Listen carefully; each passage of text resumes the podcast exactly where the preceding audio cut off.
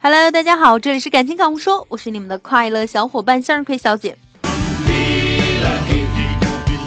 近日呢，经济适用男标准在网上热传，这个标准包含了诸多方面，例如身体状况啦、职业、性格，满足或部分满足这些标准的经济适用男受到女性网友的青睐，被认为是最具潜质的好老公、好父亲。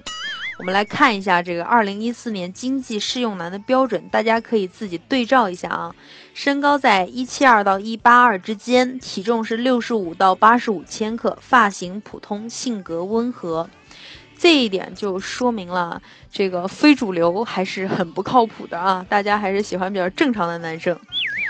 然后呢，不吸烟，少喝酒，不爱泡吧，本科以上学历，月薪在三千到一万元之间。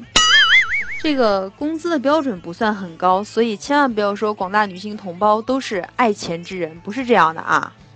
然后会煮饭，有耐心，有孝心，有爱心，有上进心，举止斯文，不说脏话，谦虚谨慎，稳重大方，对待爱情忠诚不二，有担当。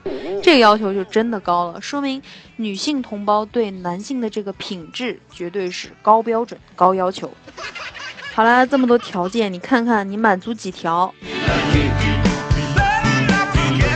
当然有经济适用男，相对而言就存在着经济适用女。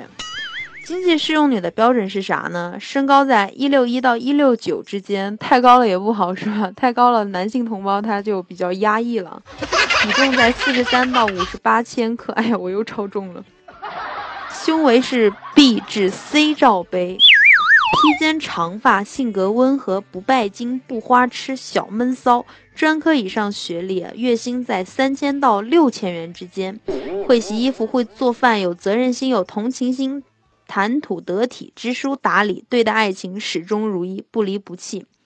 这个有个共通点啊，就是都要求女性要自立自强，是不是？要有一定的收入，并且呢，也要求女性对待爱情始终如一。所以从这些标准里可以看出，现阶段这个当今的男女啊，对婚姻的忠诚度看的都很重要。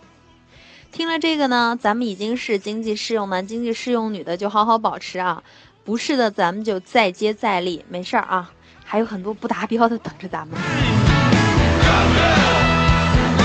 好了，感谢各位的收听，向日葵小姐祝您今天生活工作愉快。